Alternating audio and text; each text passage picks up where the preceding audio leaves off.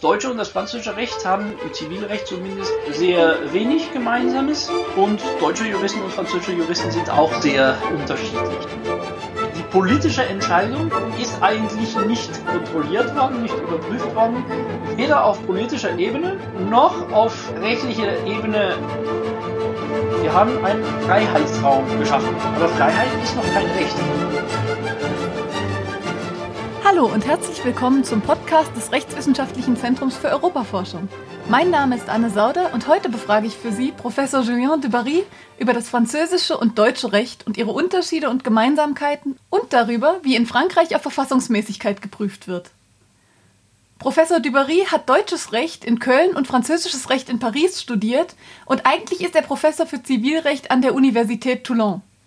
Zu unserem Glück hat er sich aber auch auf den Lehrstuhl für französisches Zivilrecht an der Universität des Saarlandes beworben und seit 2019 ist er nun Inhaber dieses Lehrstuhls. Außerdem ist er einer der beiden Leiter des Centre Juridique Franco-Allemand, wo französische und deutsche Studierende gemeinsam in den beiden Rechtssystemen ausgebildet werden.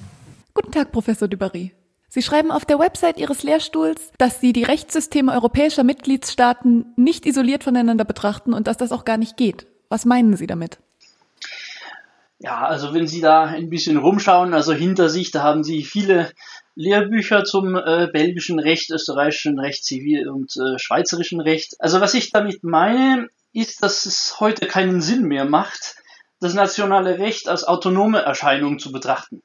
Das gilt meines Erachtens sowohl für die Ausbildung, also für unsere Studenten und für uns als, als Dozenten, äh, als auch für die Praxis, sei es für Anwälte oder Richter. Unsere jeweilige Rechtsordnungen haben sich zwar auf Grundlage von verschiedenen nationalen Geschichten entwickelt, welche aber ihrerseits äh, sehr eng mit der Geschichte anderer Ländern äh, in Verbindung steht.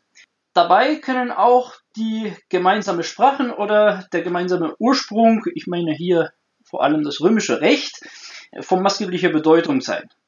So weist zum Beispiel das französische Recht sehr enge Verbindungen mit dem belgischen Recht oder mit dem italienischen Recht auf. Ganz konkret, während langer Zeit diente das französische Recht als Modell für das belgische Recht. Das ging so weit, dass im belgischen Code Civil viele Vorschriften wortwörtlich gleich sind mit dem, mit dem französischen Code Civil. Nun ist, es heute so, dass das belgische Recht und insbesondere im Sachenrecht völlig neu reformiert wurde und viel dynamischer als das französische Sachenrecht ist. Und nun stellt sich die Frage, wird heute das belgische Recht, das belgische Sachenrecht ein Modell für das französische Sachenrecht werden? Also ganz umgekehrt wie am Anfang. Also das, das könnte eigentlich sein, aber Voraussetzung dafür ist natürlich, dass die Franzosen auch die belgische Regelungen kennen um da zu übernehmen, sei es im Wege äh, von gesetzgeberischen Vorhaben oder auch im Wege der richterlichen Recht, Rechtsfortbildung, meinetwegen, Lösungen aus dem, aus dem belgischen Recht zu übernehmen. Das setzt äh, diese, diese Kenntnis voraus.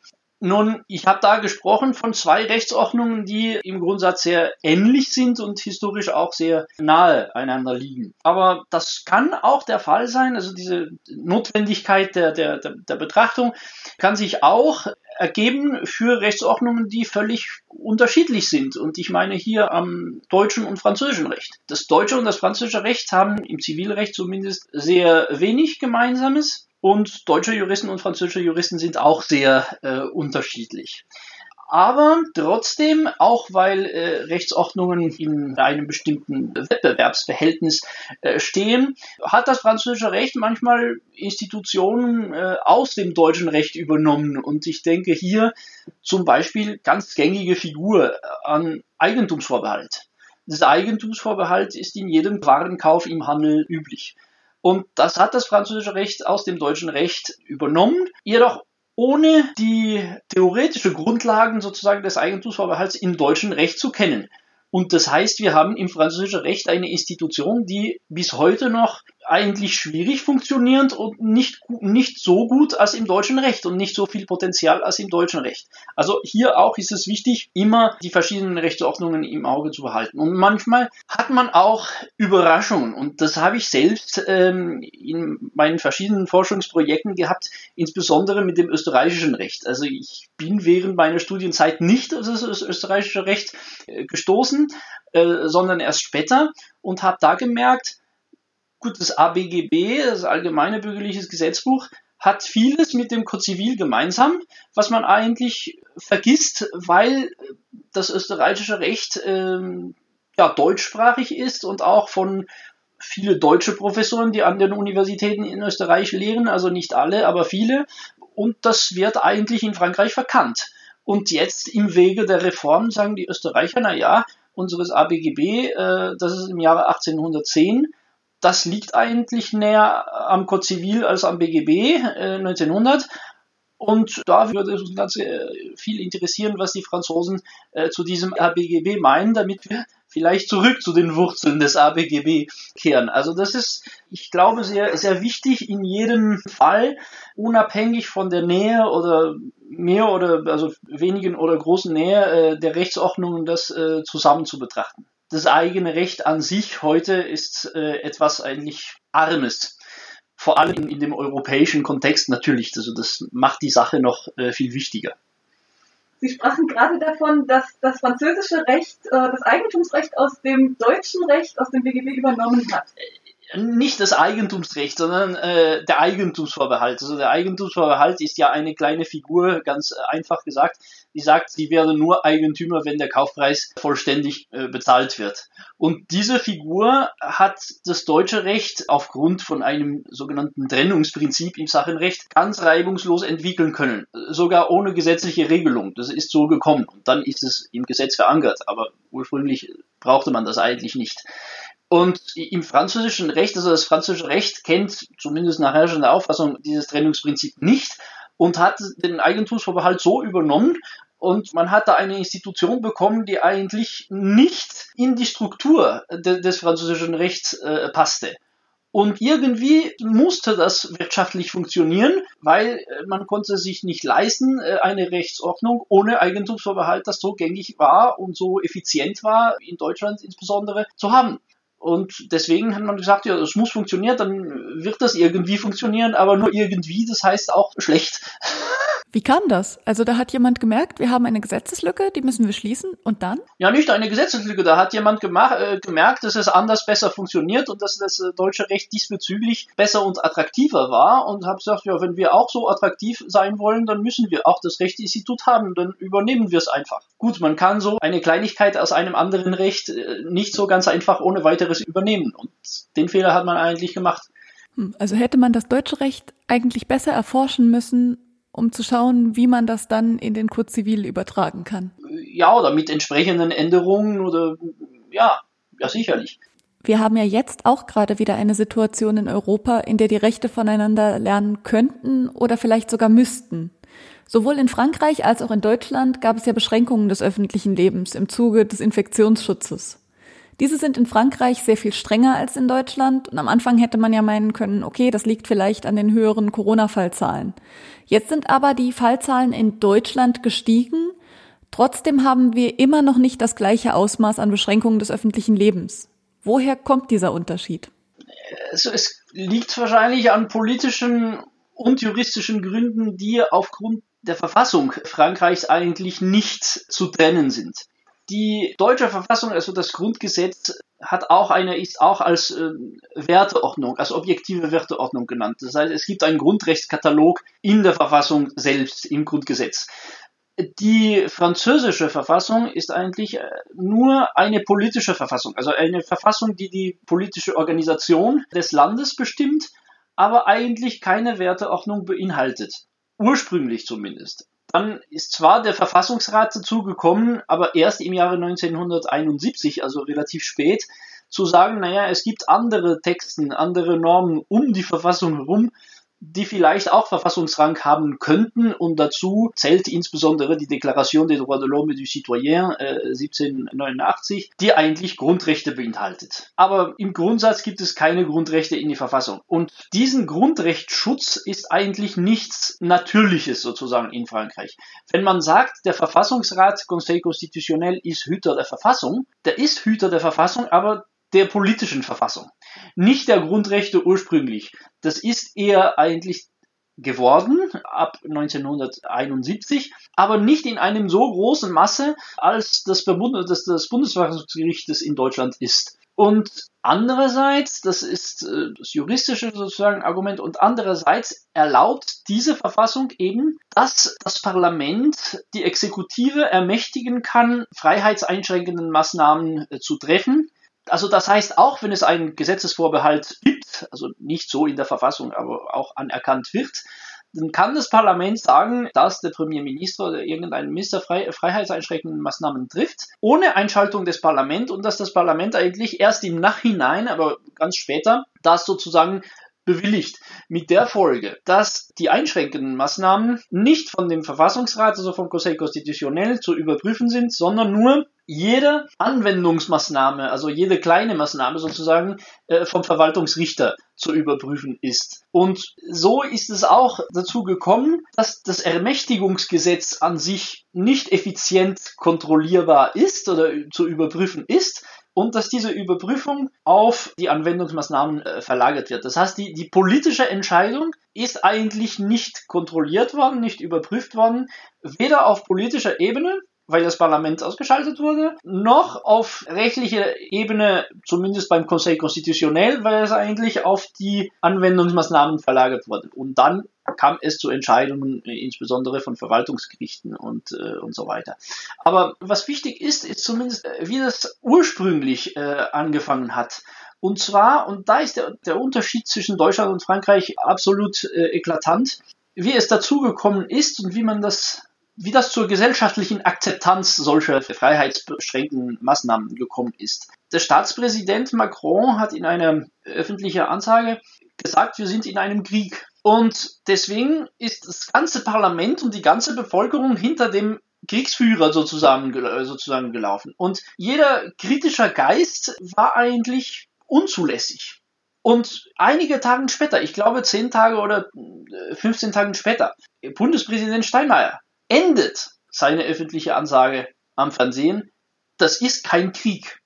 Und also ich meine, wirklich zwei gegenstehende Auffassungen zur, zur Problematik. Und das hat eigentlich das Ganze äh, bestimmt danach. Das, das muss man eigentlich wissen. Also hat der französische Präsident eigentlich das Kriegsrecht gegen Corona ausgerufen. Ja, ja, und ich meine, was er da im Anschluss auch institutionell getan hat, insbesondere die Einsetzung eines sogenannten Conseil de Défense, Verteidigungsrat wortwörtlich getan, also mit, die, mit, der, mit der Einsetzung von dieser Institution, die eigentlich nur aus Medizinern und äh, Wissenschaftler aus der Medizin und so weiter äh, besteht. Das ist eigentlich, also vom Wort her, Conseil de Défense, das ist eigentlich nur etwas Militäres für Kriegszeiten. Also ich meine, die Kommunikation ist da auch etwas sehr Wichtiges in dieser Geschichte und das hat viele Sachen in der Folge bestimmt, auch in der Einstellung der Bevölkerung und aus der, des Parlaments.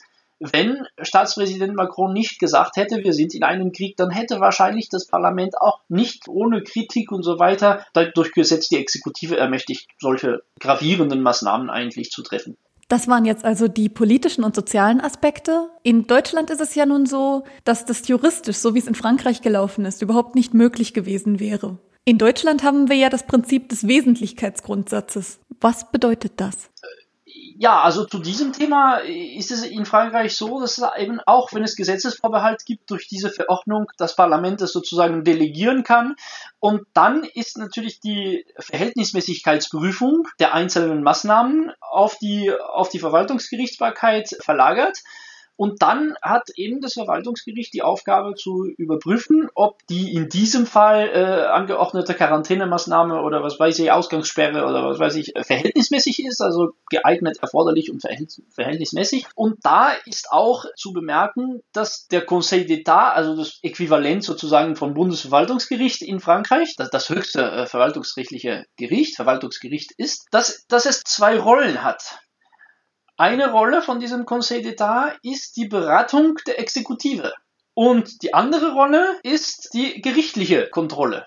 Also beide Rollen sind ja in der Theorie ganz getrennt. Aber immerhin kann die Institution, die die Exekutive berät und die, und die sagt, ja, diese Verordnung ist ganz in Ordnung, kann sie dann im Nachhinein sagen, naja, das ist unverhältnismäßig. Also die Anwendung ist unverhältnismäßig. Also das, das geht eigentlich schwer. Und das hat man auch in dieser Phase merken äh, können. Das Conseil d'État hat eigentlich die Überprüfung ganz leicht und oberflächlich gemacht. Und wenn man sich da wirklich dieser Frage widmet, da kann man nur erstaunt sein, wenn man sieht, wie die deutsche Gerichte die Verhältnismäßigkeitsprüfung ganz streng durchführen. Manchmal vielleicht zu streng, kann man das auch so sehen, aber immerhin sehr viel Wert drauf liegen.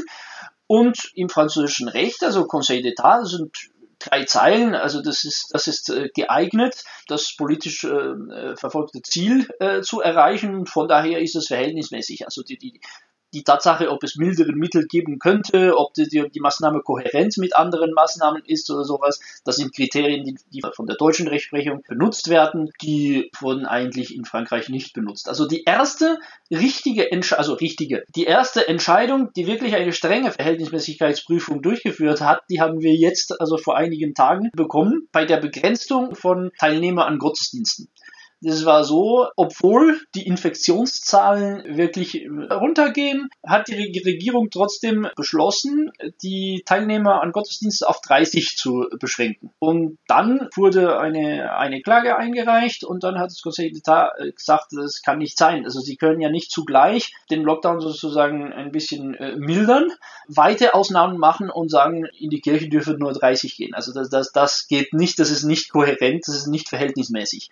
Aber das ist ist eigentlich die erste, die erste Entscheidung, die wir da haben, die das wirklich so in deutscher Weise sozusagen durchgeführt hat, diese Verhältnismäßigkeitskontrolle und immerhin nach vielen Monaten nach Anfang der Krise.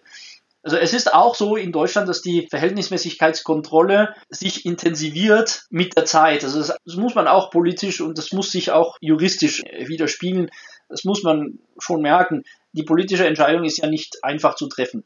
Also Sie können nicht sagen, zwei Tage äh, oder drei Tage nach Anfang der Krise, ja, das ist unverhältnismäßig, das hätten Sie sich äh, besser überlegen müssen. Das geht nicht. Also die Kontrolle wird etwas zurückhaltend sein in der ersten Zeiten und dann, je mehr die Zeit vergeht, desto strenger ist die Kontrolle. So müsste es theoretisch sein. In Frankreich hat man eigentlich schwer mit der Verhältnismäßigkeit. Aber das ist nicht sozusagen, das ist nicht intuitiv, und das ist nicht so systematisiert worden, wie es in Deutschland ist. Dann äh, lernt jeder Student im zweiten Semester, äh, wie die Verhältnismäßigkeitsprüfung bei Grundrechteingriffen zu erfolgen hat. Aber in Frankreich ist es wirklich etwas Neues, also nicht wegen des Corona, sondern auch ein bisschen äh, früher. Aber diese Verhältnismäßigkeitsprüfung ist nicht eine natürliche Aufgabe des Richters. Aber inzwischen wurde die Verhältnismäßigkeitsprüfung auch in Frankreich rechtlich festgelegt, wenn ich das richtig verstanden habe. Ja, ja, sie ist festgelegt, aber sie ist festgelegt, aber nicht so streng durchgeführt, auch weil nicht systematisiert und weil die politische Rolle und politische Nähe der Richter, die das eben durchführen müssen, zu einer bestimmten gewissen Zurückhaltung in dieser Kontrolle. Und das ist ganz interessant auch zu merken, beim Verwaltungsrichter sehr zurückhaltend, beim Verfassungsrat Conseil Constitutionnel, wo die Richter eigentlich ehemalige Politiker sind, so gut wie keine Kontrolle. Und beim ordentlichen Richter, also Strafrichter oder Zivilrichter, dann sehr strenge Kontrolle der, der Verhältnismäßigkeit. Also das ist schon bemerkenswert. Und das liegt auch in der, das ist eine sehr, sehr alte Frage, äh, in der Besetzung der Gerichten und insbesondere der Verwaltungsgerichten und des Verfassungsgerichts, also des Verfassungsrats, das eigentlich kein Gericht äh, in, in Frankreich ist.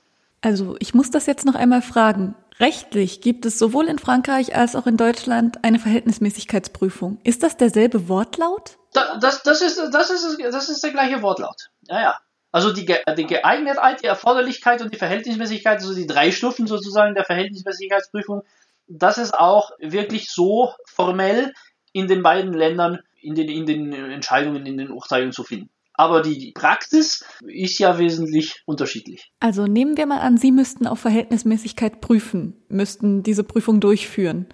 Würden Sie das eher so machen, wie das die deutschen Gerichte machen oder wie es die französischen machen? Also ich würde das wahrscheinlich eher tun, wie die, wie die Deutsche es machen.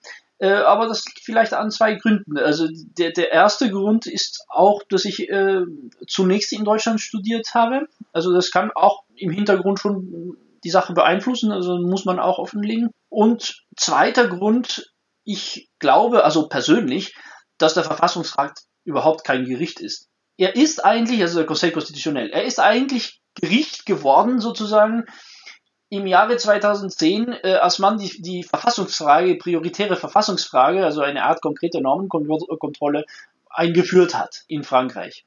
Gut, und dann kann man im, im Wege einer Instanz äh, in der ordentlichen Gerichts Gerichtbarkeit eine Verfassungsfrage stellen und dann muss der Verfassungsrat am Ende des Verfahrens äh, sagen, ob ein Gesetz verfassungsmäßig oder verfassungswidrig ist, obwohl das Gesetz schon in Kraft getreten ist. Aber immerhin, wie, wie funktioniert der Verfassungsrat in Frankreich?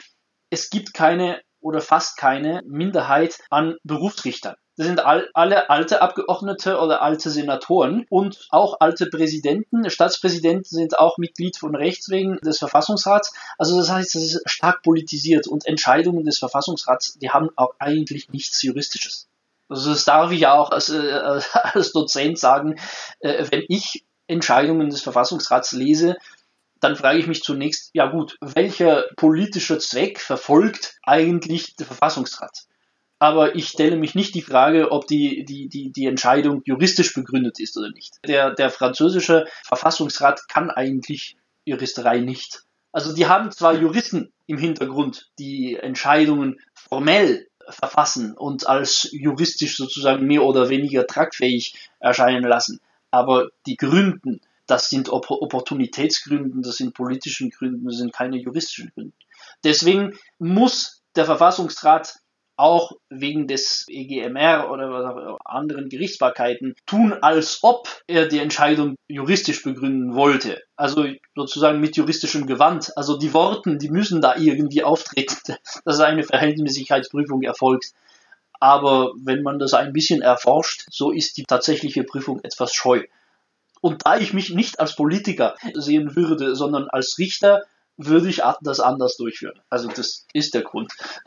Bedeutet das dann, dass es vor 2010 gar kein Gericht gab, das die Verfassungsmäßigkeit neuer Gesetze geprüft hat? Nein, es gab schon ein Gericht, also eben dieses Verfassungsrat, dieses Conseil Constitutionnel. Er konnte aber die Verfassungsmäßigkeit eines Gesetzes äh, überprüfen nur vor Inkrafttreten des Gesetzes und zwar, wenn er vor äh, 60 Senatoren oder 60 Abgeordneten oder vom Premierminister oder vom Staatspräsident berufen wurde. Das heißt, es gab und es gibt in der französischen Rechtsordnung verfassungswidrige Gesetze, die in Kraft getreten worden sind und vor 2010 konnte man nichts, eigentlich nichts gegen tun.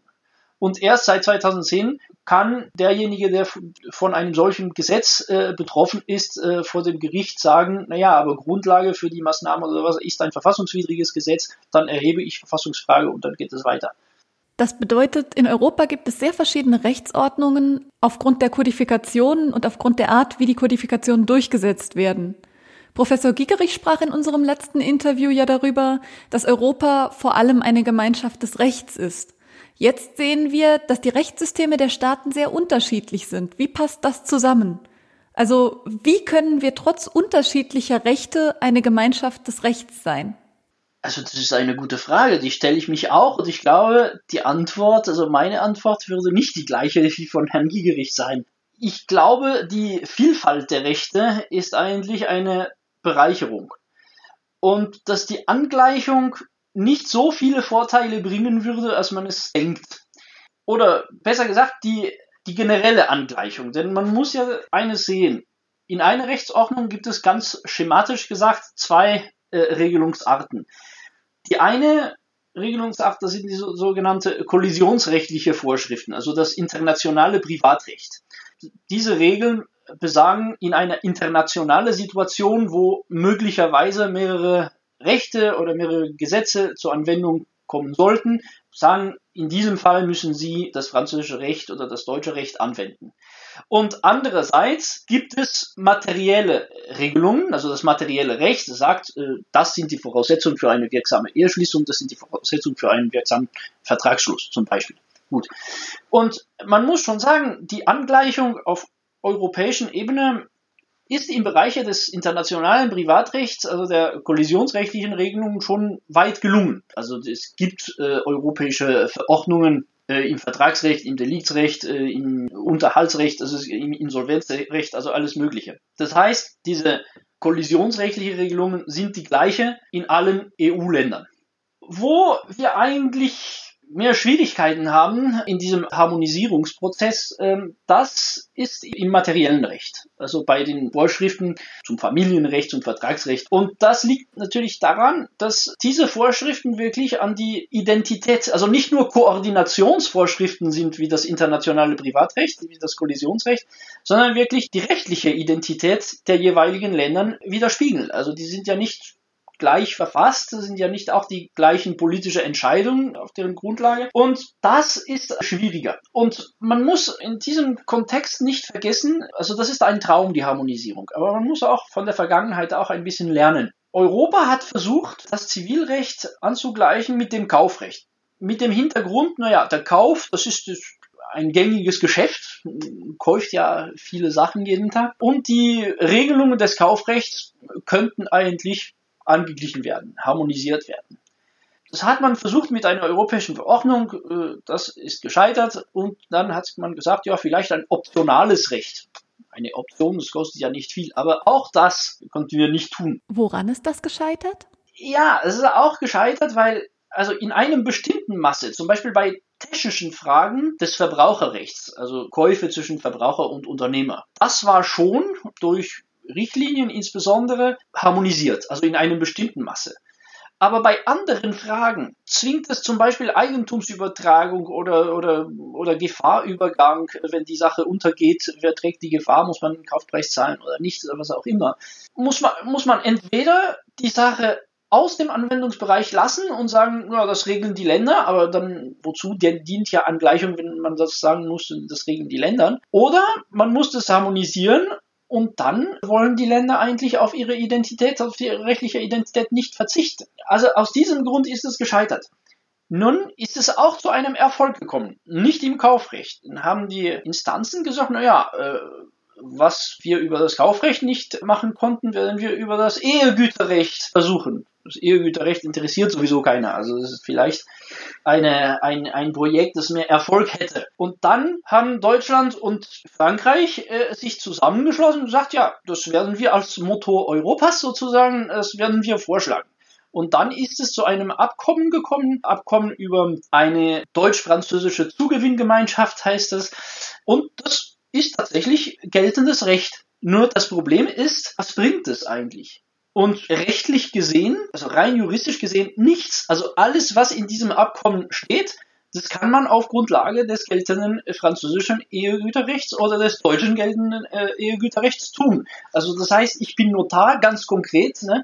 Äh, ich bin Notar, wozu würde ich denn auf dieses deutsch-französische Abkommen zurückgreifen, wenn ich das gleiche mit den allgemeinen Regelungen, die ich seit Jahrzehnten praktiziere, äh, tun kann? Das ist eher als, als Symbol sozusagen gedacht. Es gibt eine Beitrittsklausel für andere EU-Länder in diesem Abkommen. Aber was bringt's eigentlich äh, wenig? Und dazu kommen wir auch zu Fragen der Rolle des Rechts in der heutigen EU. Und dann komme ich äh, zurück zu Ihrer Frage. Heute ist das Recht in der EU stark als Symbol benutzt, auch das sieht man in diesem, in diesem Beispiel des, äh, des deutsch-französischen Abkommens und auch als Machtinstrument sozusagen. Denn die Frage ist folgende. Warum ist es zum Kaufrecht gescheitert? Weil die Länder auf ihre Rechtsidentität nicht verzichten wollten. Warum wollen die Länder auf ihre Rechtsidentität nicht verzichten? Weil die politische Integration Europas zu schwach ist weil ansonsten gäbe es eine europäische Identität und dann würde man eigentlich diese Identität wählen und sagen, wir machen europäisches Recht. Und das ist der Kernpunkt, also zumindest meines Erachtens. Muss das Recht als Instrument der Integration sein und kann man sagen, ja, wo die Politik scheitert, aus welchem Grund auch immer, das werden wir eigentlich durch das Recht nachholen und wir Juristen werden sagen, die Integration schaffen wir. Oder wir sagen, naja, das Recht kann nicht Mittel zum Zweck sein, weil es würde an die gesellschaftlichen Akzeptanz sozusagen fehlen, sondern das Recht kann nur der Stand der politischen Integration widerspiegeln. Und dann ist es umgekehrt. Und dann müssen wir sagen, naja, das muss die Politik schaffen, also die Integration schaffen. Und wenn die Integration politisch weit genug ist, dann können wir uns die Frage der Angleichung oder der Harmonisierung stellen. Und diese Frage, Das ist wirklich eine Kernfrage heute. Die erklärt, warum man zu diesem EZB-Urteil, das von Herrn Kollege Gigerich in seinem Interview besprochen worden ist, warum es zu diesem Urteil so viele unterschiedliche Auffassungen und ich meine extreme Auffassungen gibt. Wenn man sagt, das Recht ist ja Mittel zum Zweck der Integration, dann muss man sagen, ja, das Bundesverfassungsgerichtsurteil ist ja eigentlich eine Schande. Das muss sich das EU-Recht durchsetzen. EuGH muss über alles sein, es muss Autoritarismus und dann müssen eigentlich die kleinen Länder unterworfen sein. Wenn man sagt, das Recht muss nur der Stand der politischen Integration widerspiegeln, dann muss man sagen, naja, EU ist kein Staat, auch kein föderaler Staat. Und das heißt, es gibt keine Hierarchie, also strukturellen Hierarchie zwischen Gerichte der EU und Gerichte der Länder. Und wo es keine Hierarchie gibt, gibt es eigentlich Konkurrenz. Und wo es Konkurrenz gibt, gibt es Kampf. Und wo es Kampf gibt, gibt es Krach. Und da kann man sagen, naja, das Bundesverfassungsgericht übt eigentlich Macht aus. Also politische Macht durch Recht. Und das finde ich eigentlich nicht illegitim. Aber da muss eigentlich jeder seine Verantwortung tragen. Also ist die EU für Sie dann keine Gemeinschaft des Rechts, sondern eine Gemeinschaft mit vielen Rechten? Ja, ich glaube, die EU im aktuellen Stand zumindest ist, und es kann auch viele Vorteile haben, eine koordinierte Rechtsvielfalt. Die Koordination ist ja hochwichtig. Und ich glaube, das ist auch hochwichtig, aber das ist auch sehr schwer. Und das ist auch eine Frage. Wenn man sagt, das sind die Überlegungen im Moment zu einem äh, europäischen Wirtschaftsgesetzbuch, ist meine Auffassung, man solle besser auf die Koordination von äh, Sicherungsinstrumenten, Kreditsicherungsinstrumenten und so weiter, äh, gegenseitige Anerkennung von Sicherungsinstrumenten, die in den verschiedenen Ländern gekannt sind, äh, sich konzentrieren und nicht auf eine Angleichung. Aber wie kann diese Koordination funktionieren, wenn nicht über den EuGH? Auch durch das Parlament. Ich bin ja nicht gegen EU-Recht, sondern ich habe auch gesagt, dass kollisionsrechtliche Vorschriften sehr einfach zu harmonisieren sind. Also das, das sind eigentlich reine Formvorschriften. Äh, es gibt hier keine Frage der Identität drin. Das heißt, ich anerkenne, was du tust und oder in dieser Situation ist dieses Recht oder dieses Recht anzuwenden. Also das, es gibt keinen Verzicht auf jeglicher Identität. Also das ist sehr machbar. Entweder durch den EuGH oder durch das Europäische Parlament, also durch Verordnung. Das, das, das geht. Gut, und diese Koordination erfordert aber sehr viele, also ist sehr anstrengend. Und das ist eigentlich politisch schlecht zu verkaufen. Also die Koordination, die technische Koordination, das interessiert ja keiner. Wenn wir sagen, wir können ein Wirtschaftsgesetzbuch machen, also ein europäisches Gesetzbuch. Das ist natürlich ein Symbol und das sollte etwas bedeuten. Mein Problem ist, das Wirtschaftsgesetzbuch, falls es eigentlich zustande kommt, könnte auch ein relativ leeres Gesetzbuch werden, zumindest nach heutigem Stand der politischen Integration. Ich glaube, Europa ist heute nicht reif genug, also was den Stand der Integration angeht, um ein harmonisiertes äh, europäisches Zivilrecht oder was auch immer zu haben. Äh, ich glaube es wirklich. Und deswegen würde ich eher das befürworten, uns zunächst und aber wirklich auf eine Angleichung, Harmonisierung nennen Sie das, wie Sie wollen, der kollisionsrechtliche Vorschriften aus mehr Anerkennungsvorschriften, also gegenseitige Anerkennung von Rechtsinstituten. Das finde ich für gut, das finde ich auch für notwendig. Und dann kann vielleicht darauf aufbauend die Politik versuchen, eine bessere Integration äh, zu verlangen oder durchzuführen. Und dann kann in einem dritten Zeitpunkt äh, eine Angleichung des Rechts, des Zivilrechts, des Handelsrechts, des Wirtschaftsrechts, was man will, erfolgen. Aber ich glaube, das ist jetzt zu früh. Und die Tatsache, dass man sagt, na ja, äh, also wir wissen, wie das geht und äh, das muss durch Recht äh, erfolgen und der EuGH muss über alles sein. Das kombiniert mit dem demokratischen Defizit der EU, das vor allem eigentlich von allen geteilt wird, das macht eigentlich den Bau schwach. Was meinen Sie mit dem demokratischen Defizit der EU?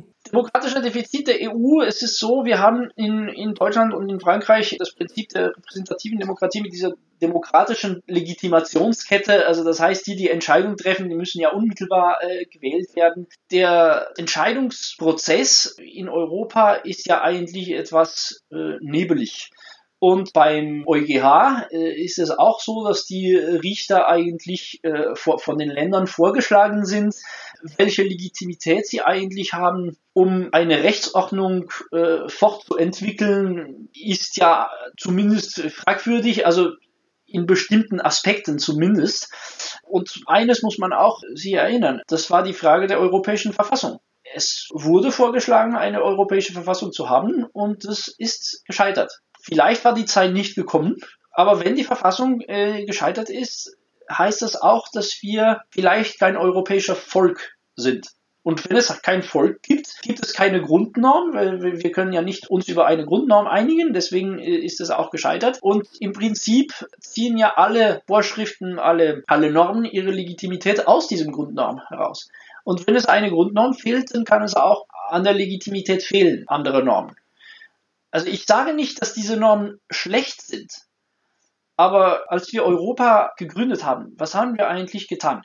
Wir haben einen Freiheitsraum geschaffen. Aber Freiheit ist noch kein Recht. Freiheit ist ja die Voraussetzung für das Recht. Das heißt, man schafft einen freien Raum, damit die Gesellschaft sich da entwickeln kann und dann wird man diese Freiheit durch einschränkende Regelungen und so weiter organisieren. Und wenn es dann kommt, gemeinsame einschränkende Regelungen zu haben, dann sieht man das mit Skepsis sozusagen ein bisschen von ferne und sagt, na ja, also vielleicht doch nicht. Und das pointiert eben äh, die Frage der, der, der Integration. Und die Frage, wer ist für diese Integration eigentlich verantwortlich? Entweder wir Juristen oder die Richter, aber ich weiß nicht, welche, also das wäre eine schöne Aufgabe, auch für uns, aber ich weiß nicht, welche Legitimität wir da hatten, hätten. Oder für die Politik, die sich vielleicht ein bisschen mehr Mühe geben könnte. Das war Professor Julien Dubarry über das deutsche und französische Recht und über Europa als Zusammenschluss vieler Rechte. Wenn Sie, liebe Hörerinnen und Hörer, Fragen oder Anregungen für uns haben, schreiben Sie uns bitte unter rze.uni-saarland.de oder besuchen Sie uns unter ius-saar.eu. Mein Name ist Anne Sauder. Ich bedanke mich bei Ihnen fürs Zuhören und hoffe, Sie beim nächsten Mal wieder begrüßen zu dürfen.